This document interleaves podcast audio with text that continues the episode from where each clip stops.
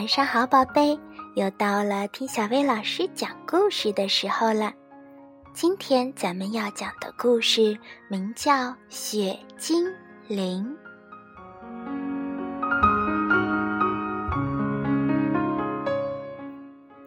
从前有一个小男孩住在森林深处的一座房子里。冬天来了，天气好冷好冷。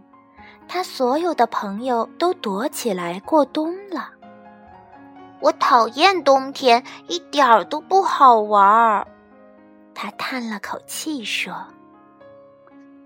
可是，就在一个寒冷的早晨，小男孩醒来以后，发现窗户上出现了一些奇奇怪怪的图案。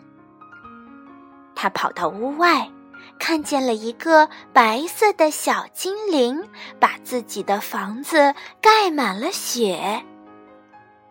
你是谁呀？小男孩问道。我叫雪精灵杰克。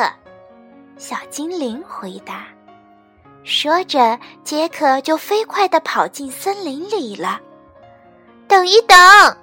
小男孩一边喊着，一边去追他。嘿嘿，你追不上我的，杰克哈哈大笑。这儿有个池塘，你根本过不来。没想到，小男孩穿上他的溜冰鞋，从结冰的池塘上一下子就滑了过去。你追不上我的，你爬不过这座山。杰克大声说。但是，小狗拉着雪橇，带着小男孩飞快地翻过了大山，又追上了杰克。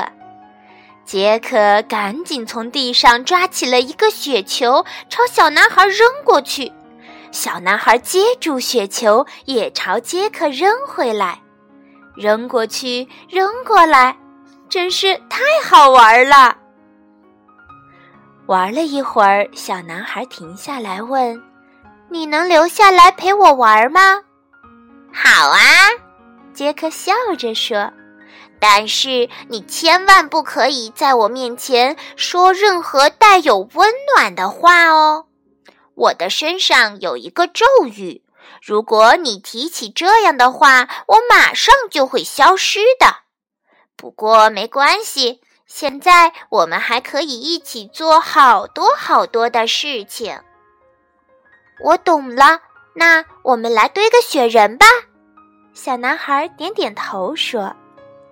于是他们一起堆了三个大雪人，这样森林里看起来就热闹多了。整个冬天，小男孩都和杰克待在一起。他从来没有想起过任何关于温暖的话题。他们一起滑雪橇，一起游戏，一点儿也不觉得孤单。直到有一天，他们正在森林里玩捉迷藏的游戏，小男孩忽然发现了一样东西。啊，是雪莲花！他高兴地叫起来。快来看，杰克，春天就要来啦！就在这时，杰克身上的咒语被打破了，他一下子就消失在了森林里。不过，在风声中，小男孩确定自己听到了杰克悄悄留下的声音：“明年冬天再见。”